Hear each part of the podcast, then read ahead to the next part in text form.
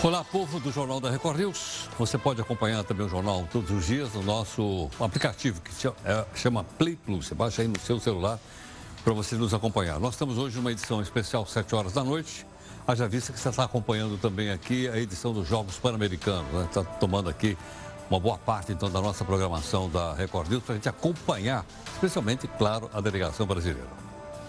Bom, o Faísca que é o anti-herói aqui do Jornal da Record News, acusou assustado, acordou assustadíssimo hoje. O que, que aconteceu? A cervejaria Itaigato é o seguinte: os diretores dessa cervejaria chamada Itaigato foram presos injustamente só porque eles desviavam o dinheiro dos impostos e davam para políticos corruptos. Só isso. Por esse motivo, o pessoal foi preso hoje na Operação Lava Jato. Agora, o que faz quer saber o seguinte: quem é que vai abastecer a geladeira do PGG? O Partido dos Gatos Gatunos. Imagine, por exemplo, uma sexta-feira, sem beber uma cervejinha, por causa de uma coisinha tão pequena, só porque eles estavam roubando o país. O Faísca chegou à conclusão que puseram água no chope do partido dele, o PGG, e proclamam o anti-herói, dizendo o seguinte: não é possível fazer uma coisa dessa contra uma cervejaria. Agora pergunta a você o seguinte: como é que você se sente pagando impostos enquanto alguns espertinhos sonegam? A sonegação aí foi de mais de 1 bilhão e 300 milhões de reais. Como é que você se sente? Depois se você conseguir ficar calmo, manda para mim nas redes sociais. Nós temos três lives aqui no jornal hoje para você fazer comentários né, a respeito desse assunto. Tudo bem? Vamos lá. O nosso portal, que é o r7.com, é, eu ia mostrar para vocês aqui a nossa situação do PAN, mas eu não achei aqui a situação do PAN. É, em todo caso, o que, que nós temos aqui? Tal, tal, tal, tal. Bom, é, olha lá, o Banco, Banco Central surpreende e reduz os juros básicos para 6% ao ano. Quanto era? Era 6,5%. Ontem, inclusive, nós trouxemos aqui uma pessoa para explicar com antecedência. E ele disse que ia cair para 6%. Hoje, ontem ele explicou, hoje eu estou sabendo. Ficou mais fácil, então, da gente poder acompanhar aí né, os acontecimentos. Veja também outras notícias para você saber de fato em que país você vive. Então vou repetir. Banco Central reduz juros para 6% ao ano. A polícia encontra Dario Messer, o doleiro dos doleiros, que foi para o Chilindró. Da Bahia, intima Bolsonaro e quer que ele explique a indicação do filho para a Embaixada do Brasil nos Estados Unidos.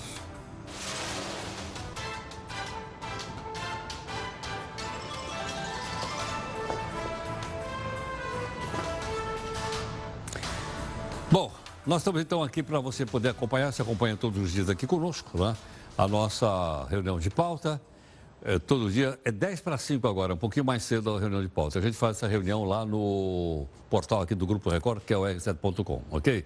E aí você pode então ter uma ideia, né? pode influenciar naquilo que a gente uh, mostra aqui à noite no jornal. Lembrando mais uma vez que nós estamos hoje agora, são 7 e 7, 7 e 7, porque hoje é uma edição especial. Bom, nossa comunicação aqui é na, no hashtag JR News. Ok? Você manda aqui para a gente também. E hoje nós temos aqui um desafio, daqueles mais antigos, fazia tempo que a gente não usava, olha lá, que é do Mark Twain, um jornalista americano que viveu no século XIX. Jornalismo é separar o joio do trigo e publicar o joio. Vou repetir. Jornalismo é separar o joio do trigo e publicar o joio. Mas o que é o joio? O jogo são as coisas inéditas, as coisas que ainda não foram noticiadas. Por isso fiz aqui o nosso Mark Twain. O Ministério Público Federal ouviu hoje os índios da aldeia no oeste do Amapá, onde o líder Emira Waiapi, de 62 anos, foi encontrado morto.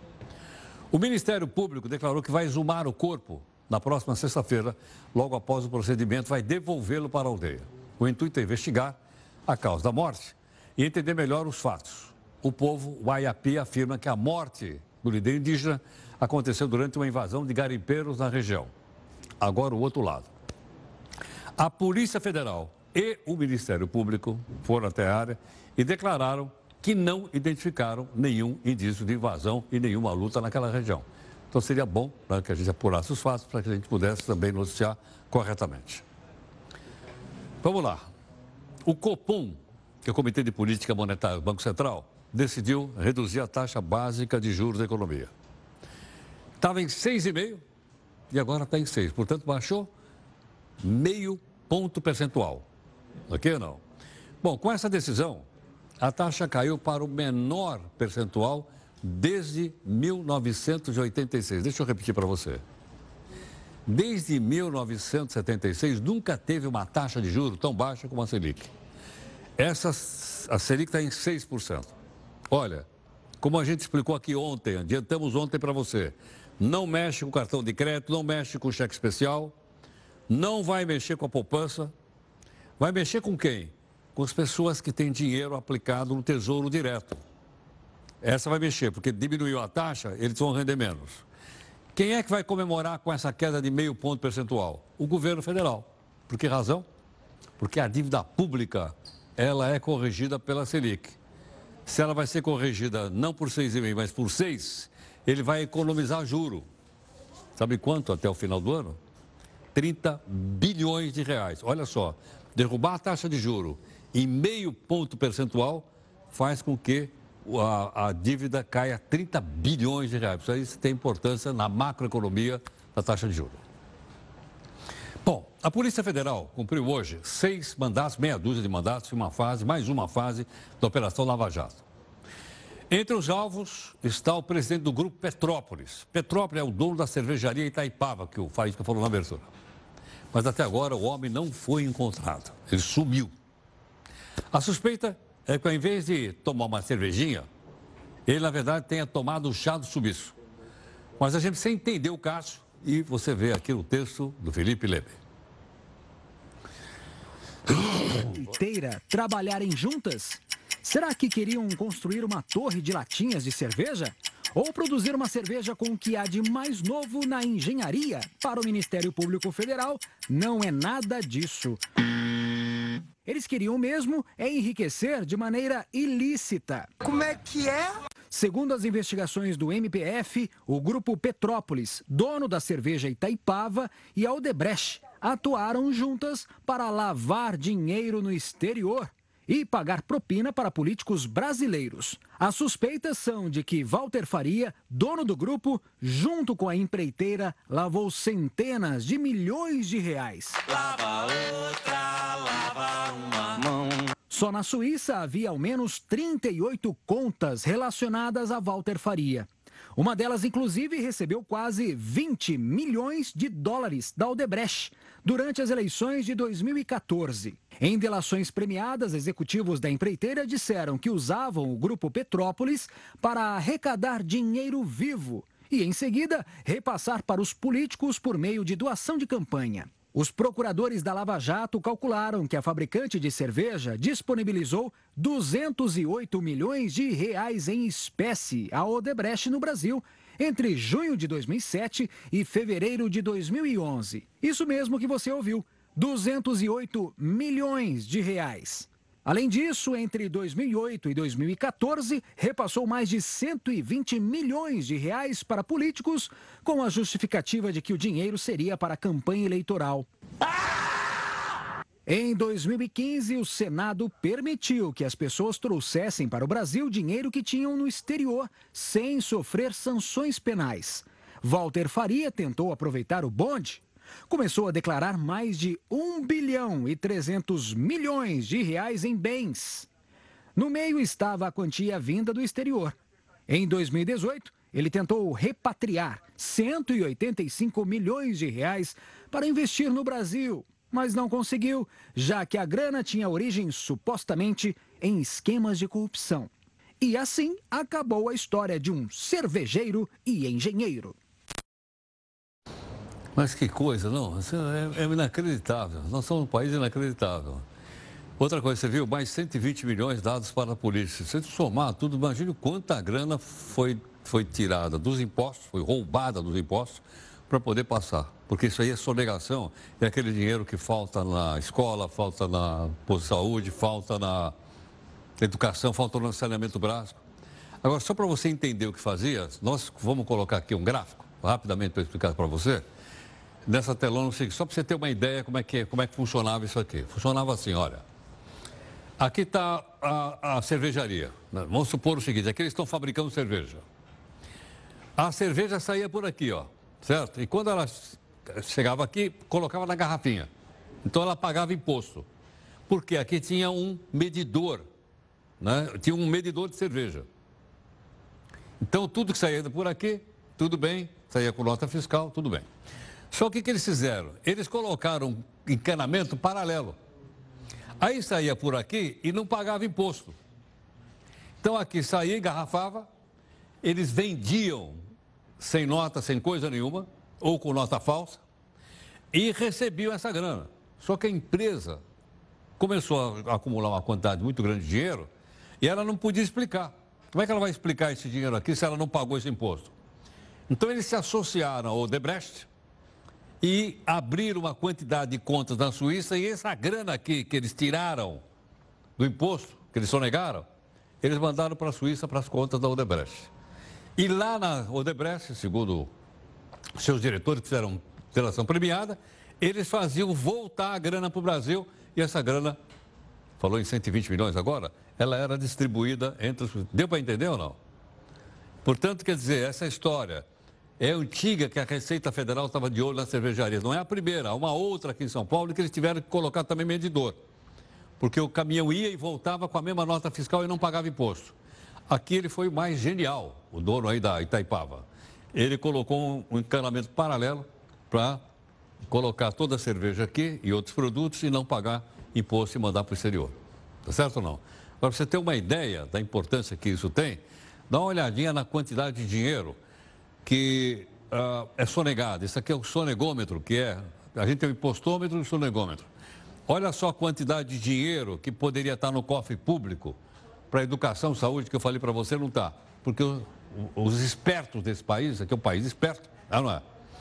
Eles, então, sonegaram até agora 363 bilhões 790 milhões de reais de imposto. Dá para entender isso ou não? Agora eu pergunto para você o seguinte: deixa de declarar uma coisinha pequenininha no seu imposto de renda.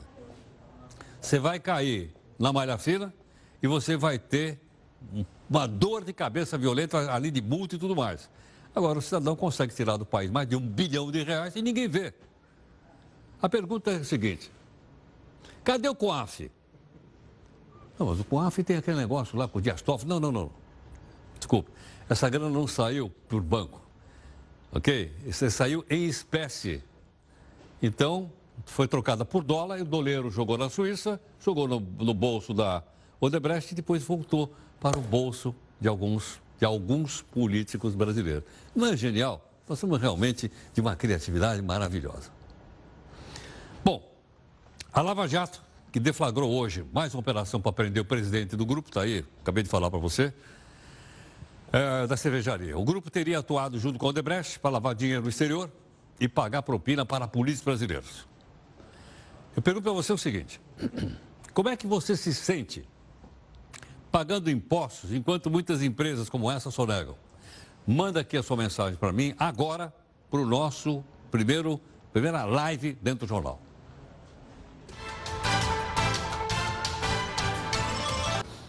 A ministra do Supremo, Rosa Weber, arquivou dois inquéritos que investigavam o presidente do Senado, Davi Alcolumbre. Ele era acusado de crimes eleitorais nas campanhas de 2014. A decisão foi tomada a pedido da Procuradora-Geral da República, que você conhece, que é Raquel Dodge. Bom, por incrível que pareça, quando a gente pensava que aquele horror né, lá no Pará tinha sido estancado, 57 mortes ontem, hoje de manhã mais uma 58, parece o seguinte, parece que não tem fim. Parece que não tem fim. Por incrível que pareça, depois das 58 pessoas mortas, mais quatro pessoas que estavam no presídio, aliás, o nome do presídio tinha o nome de Presídio Recuperação, em Altamira. Esses quatro morreram hoje. Nós pedimos aí a nossa companheira, né, que é nossa repórter, para que ela pudesse conversar aqui conosco, tá certo ou não? E a gente poder ter mais alguma coisa para mostrar para você. A Poliana Gomes apurou para a gente. Poliana, boa noite, Poliana. Boa noite, Heródoto. Segundo a Secretaria de Segurança Pública do Estado, os quatro presos mortos eram participantes da no presídio de Altamira.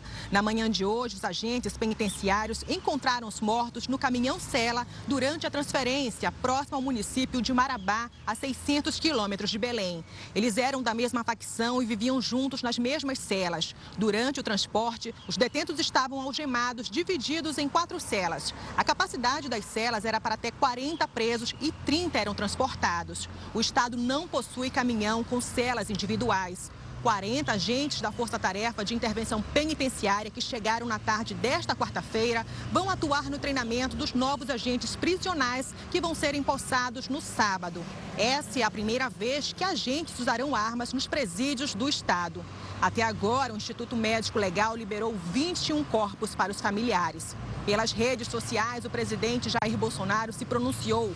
Abre aspas. Assisti às cenas de horrores no presídio do Pará, mas também vi cenas macabras praticadas por esses que morreram contra pessoas humildes e indefesas. Fora dos presídios também há uma guerra onde praticamente só um lado está armado. Fecha aspas. De Belém, Poliana Gomes para o JR News. Graças. Bom, uh, amanhã é dia primeiro, ah, o Congresso Nacional volta. Não, não, não. Peraí, que dia que é amanhã? Quinta-feira. O Congresso Nacional não volta a trabalhar quinta-feira. O pessoal começa a trabalhar na terça e na quinta vai embora. Então é melhor deixar para a semana que vem. Né? Porque teoricamente amanhã terminaria férias. Não, não é férias. É recesso parlamentar. E amanhã também o Supremo Tribunal Federal deve voltar a trabalhar. Uma das pautas a serem discutidas lá, desse, agora volta o recesso, vamos ver se vão trabalhar amanhã, não tenho certeza, hein? é a proibição de visitas íntimas em presídios federais. Gentilmente, quem está aqui conosco é a desembargadora e professora de Direito, a doutora Ivana Tavi, né, no jornal.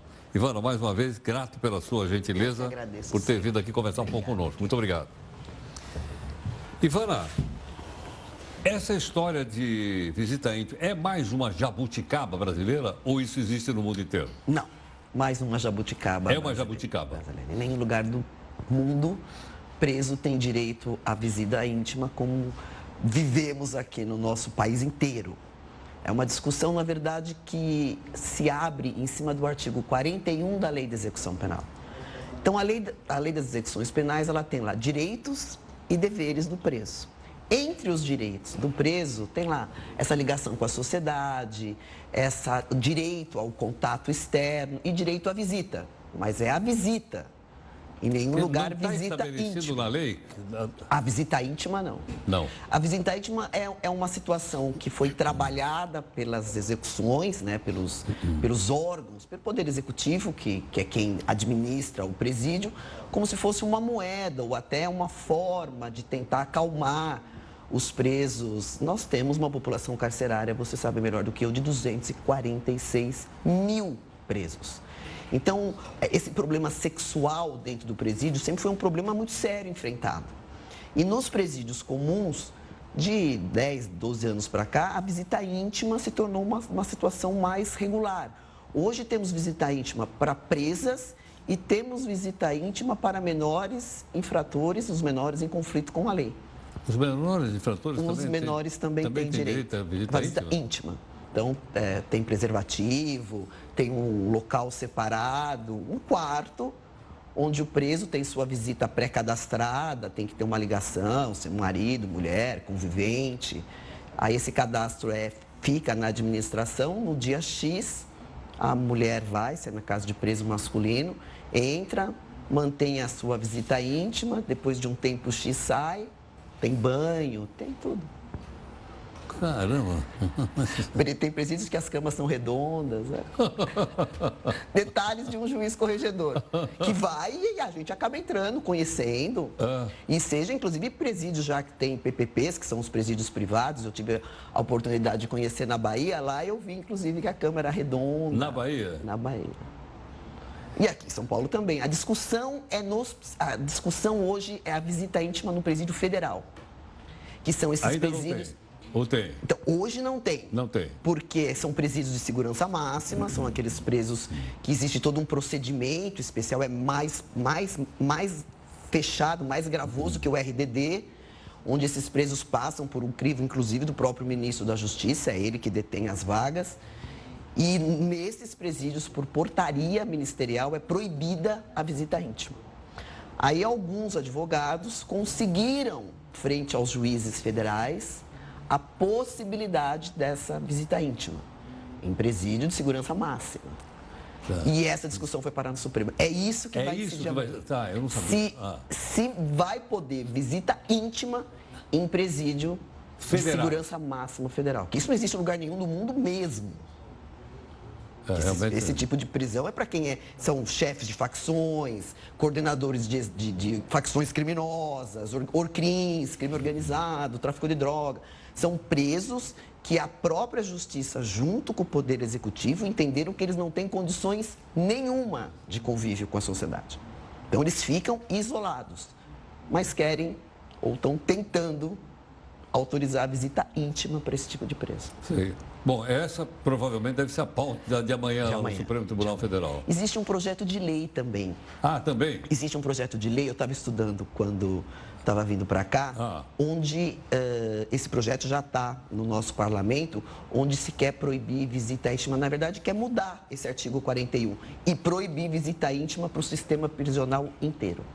É um, uma discussão que. Braba.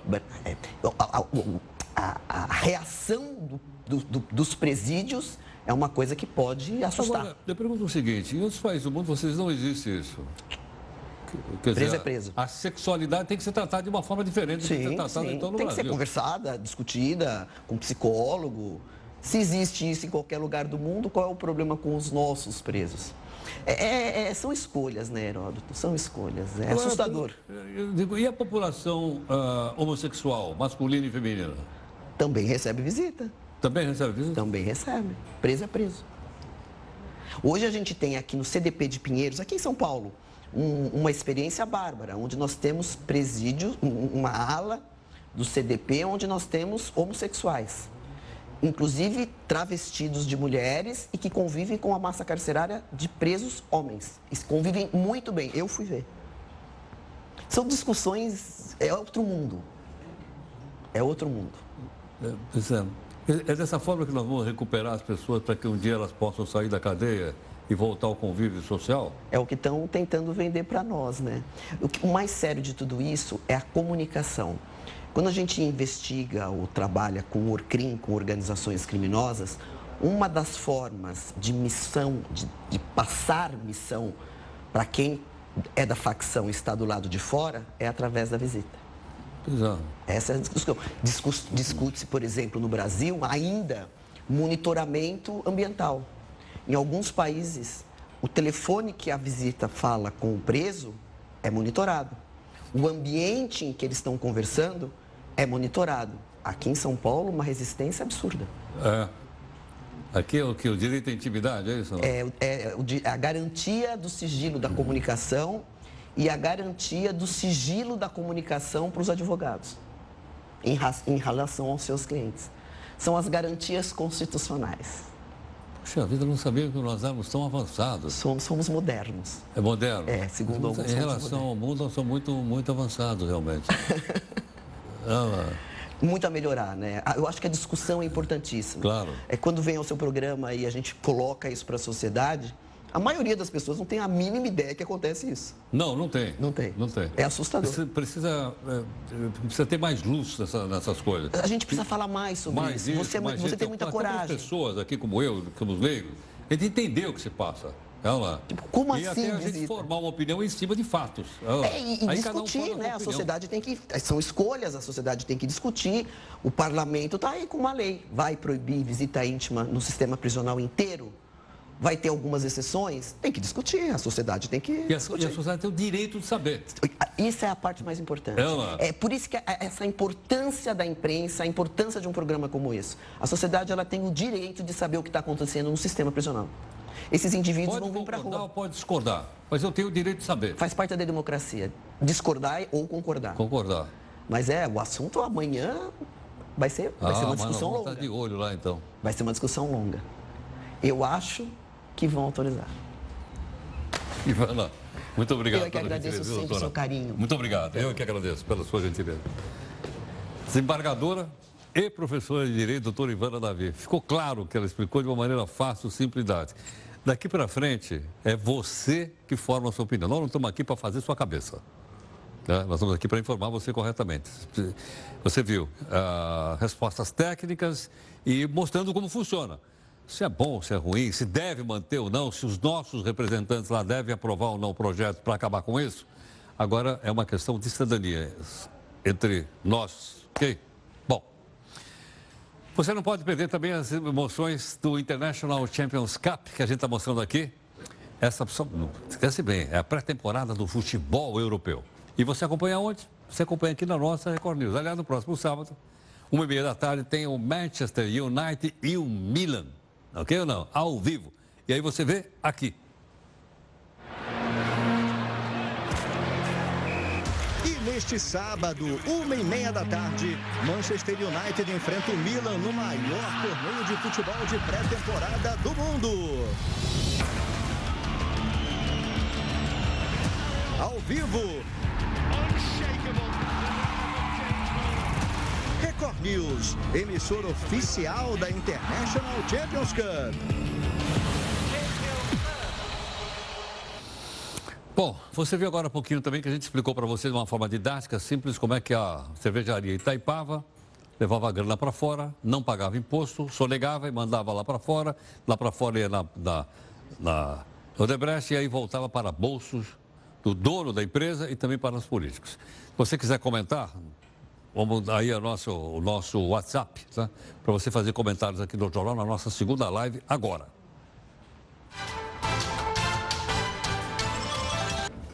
A ginástica artística brasileira fechou com chave de ouro a participação no PAN. Na última prova da competição, teve dobradinha brasileira no pódio. Na prova da barra fixa, dá uma olhada aí, olha.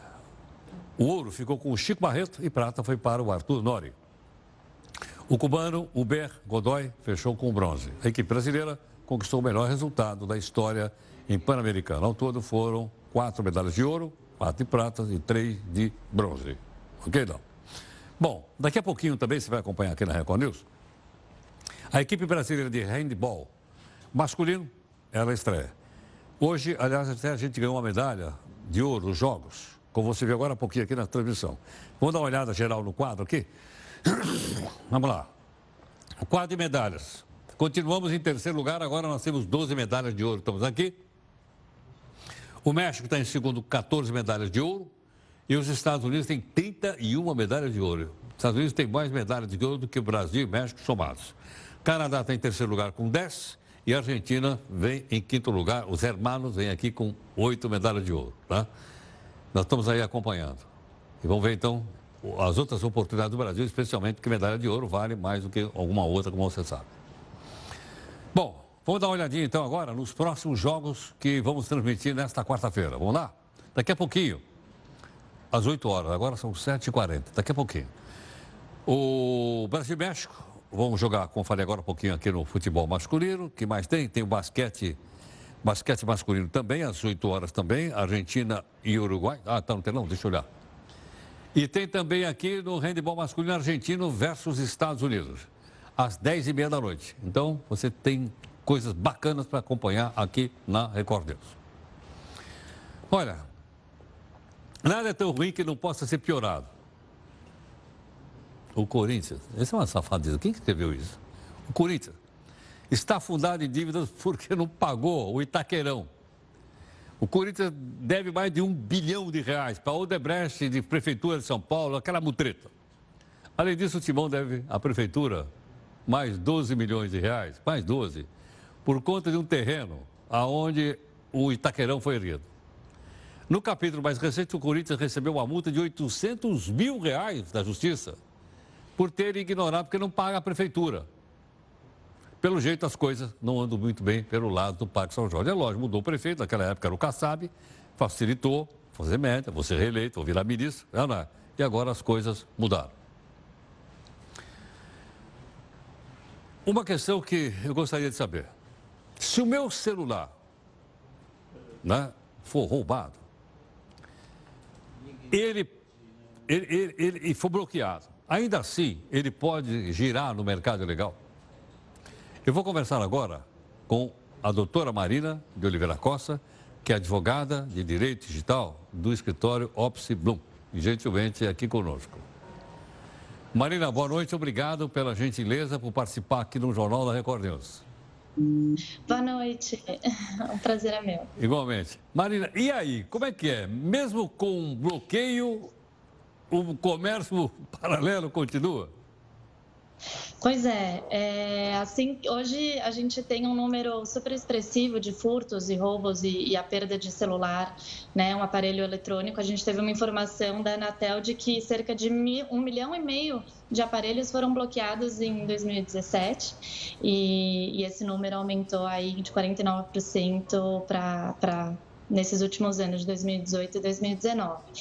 É, com esse bloqueio, na verdade, quando um usuário ele perde, ele tem o seu aparelho enfim, é furtado ou roubado, é, ele tem, ele precisa atuar imediatamente é, em algumas frentes, né? A gente, é, a gente sempre recomenda que haja o bloqueio via e-mail, via operadora de celular, que é, quando uma, é, que é o registro, é o, é o RG do seu aparelho, que ele é de fato bloqueado. Então, todas as funcionalidades atinentes à própria operadora serão bloqueadas em 48 horas pela Anatel, o que pode ser feito via é, Polícia Civil, com um boletim de ocorrência ou na própria operadora.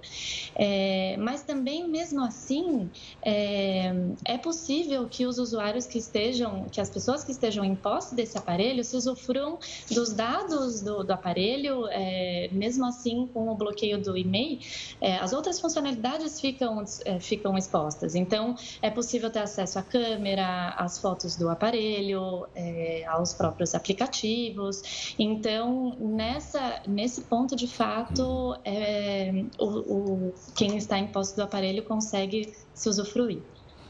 Agora, Marina, deixa eu te pedir um favorzinho. Levanta um pouquinho só a câmera do seu. Aí, isso aí, isso. Um pouquinho mais. Um pouquinho mais. Aí, aí agora está ótimo, agora está ótimo. Está tá, tá ótimo. Obrigado. Tá bom, agora ficou melhor aqui para nós. Obrigado. Marina, agora de quem é a responsabilidade? Eu vou lá no operador, eles falam para mim, não, pode comprar direitinho e tal, e coisa. Se for roubado, se avisa, a gente bloqueia e nunca mais ninguém vai usar o seu celular. Não posso acreditar nisso, então.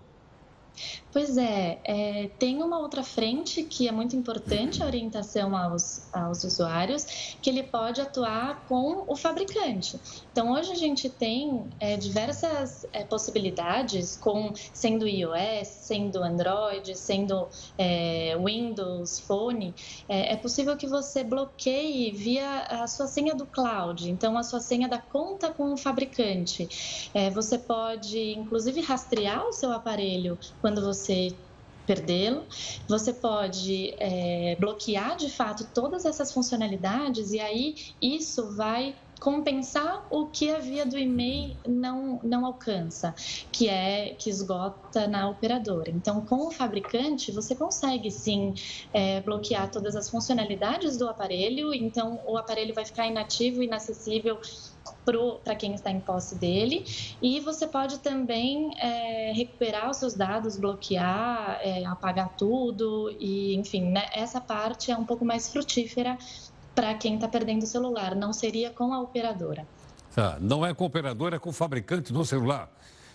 É, com ambos, né? Com a operadora a gente consegue que ele não utilize a sua linha, não utilize a rede 3G é, e, e, tudo atinente à própria operadora mesmo. Mas com o fabricante a gente consegue alcançar o próprio aparelho. É possível para ele usar a parte, o chamado hardware do aparelho? Ele tira o meu chip, bota outro lá e sai falando por aí? É, com o bloqueio do e-mail, mesmo se você pegar um chip internacional, você não consegue é, mais utilizá-lo.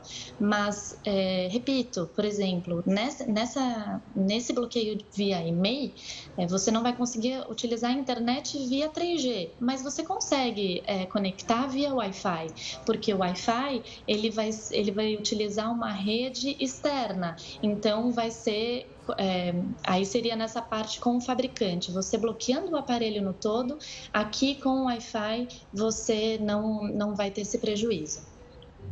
Entendo, percebo. Quer dizer, é uma. É, porque eu acho que cada vez mais, ou você perde celular, como disse, ou às vezes você é furtado, ou às vezes é mesmo roubado, né? Pois é, e, e aí a grande sensibilidade é que hoje, com tantos aplicativos que a gente tem, a nossa vida toda hoje está no aparelho. Então, é, quando você está é, numa situação que você perde o aparelho, parece que você está aí sem, né, só em sua vida, parte da sua vida. Então, é muito importante que haja toda uma orientação para momentos tanto preventivos a uma perda do aparelho, como em seguida de, de você perder ele, é, para mitigar esses riscos. A preventiva, por exemplo, é muito importante que você tenha os duplos fatores de autenticação nos seus aplicativos, para que você consiga recuperar suas contas, porque caso alguém tenha acesso ao seu aparelho, ele pode fazer diversas coisas. Pode entrar no seu aplicativo de banco, pode entrar no seu e-mail, em redes sociais e seguir com alguns, algumas atuações em seu prejuízo. Então, tendo todos esses cuidados prévios, por exemplo, lembrando da sua senha dos aplicativos, é, tendo esse duplo fator de autenticação, é, registrando inclusive o e-mail mesmo, porque para esse bloqueio do e-mail, ainda assim não são todas as pessoas que sabem dessa possibilidade. É, esse e-mail, é, que é aquela sequência de, de números, pode ser encontrada na caixa do aparelho ou também tem como você ligar é, num, salvo engano, é no, na hashtag 06, hashtag e um asterisco à frente, se você ligar, você tem esse e-mail. Então, até nesse primeiro passo, tem, os, tem pessoas que não sabem como proceder quando perdem o seu aparelho. Então, como sou leigo, repete para mim como é que eu preciso procurar o meu. hashtag, é, asterisco. Ah. Hashtag. Ah. 06. Ah hashtag. Tá. Ok, com esse então, com esse... Aí, aí pode ligar. Tá. E aí eu aviso lá, olha, uh, bloqueia tudo que tiver... E aí você vai ter acesso a esse seu, seu, seu número do e-mail e é bom você ter isso registrado. Quando você tiver esse aparelho perdido ou furtado, você tem que comunicar à operadora ou à Polícia Civil que eles fazem isso quando dá lavratura de um boletim de ocorrência e eles informam a Anatel. Então, com esse, esse número de e-mail, você bloqueia é, a rede do seu aparelho. Tá. Só que muitas pessoas não sabem onde encontrar né, esse número. É muito importante ter em registro. Uhum. Ok. Marina, muito obrigado pela sua gentileza, pela sua participação aqui no jornal. Imagina. Obrigada. Muito obrigado. Bom, gentilmente conosco, doutora Marina de Oliveira Costa, advogada de Direito Digital do escritório Opus Bloom. Eu conheço há muito tempo, é, é muito uh, ligado nessa área. É o seguinte, Jéssica, dá para a gente escrever o que a doutora falou ali? Hashtag não tem da conta. Porque eu, eu. Não, não, não, não. Depois a gente escreve e vamos botar na tela. É, certo ou não? Tudo bem? Aí a gente vai escrever direitinho, que eu vou anotar. Vou no papel, naquele velho papel, na cardeneta. Certo ou não? Porque se roubar meu celular. Eu vou... É esse aí? Deixa eu ver. Caramba, mas tá pequenininho, não estou nem enxergando, pô. Tá, é esse aí. Tá bom.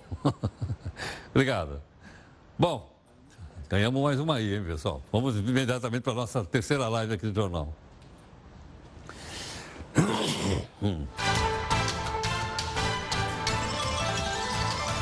Bom, vale ou não vale a pena deixar o dinheiro aplicado no fundo de garantia? O lucro do fundo de garantia lucrou, passou de 12 bilhões de reais e ele vai ser dividido pela turma. Pelas novas regras, é novo, hein? A gente vai receber uma parte da grana do lucro do fundo. Então, atenção, você que é cotista do fundo. Vamos dar uma olhada aqui no, no telão rapidamente ou não? Vamos lá. O lucro foi, então, eh, para ser distribuído, 12 bilhões de reais. Cada mil real que você tiver no fundo de garantia, você recebe 32. Cada mil real, você vai receber mais 32 do lucro. Rendimento básico, mais 30 reais. Então, eu vou receber 32 mais 30 Total, 62 reais para cada mil reais investido. Se eu tenho depositado no fundo de garantia 5 mil reais, eu vou ganhar cinco vezes 62 reais. Isso de lucro, ok? Rentabilidade do fundo, 6,18%. Atenção, 6,18%. Está mais alto ou está mais baixo da Selic que nós contamos para você? Está quase empatadinho com a Selic, né? Você viu aí ou não? Obrigado aqui pela sua audiência em nome da nossa equipe. Uh, nós temos aqui a continuação dos Jogos Pan-Americanos, não vamos perder nada aqui para ver, está tá de olho aí e tal. E sobre a declaração do governador João Dória, aqui de São Paulo, ele disse que o PSDB nunca teve alinhamento com o Bolsonaro, nem conhece. Será que acabou aquela amizade que a gente viu na, na campanha eleitoral, do chamado Bolso Dória? Vamos ver. Meu amigo, amigo, hoje é a minha inspiração.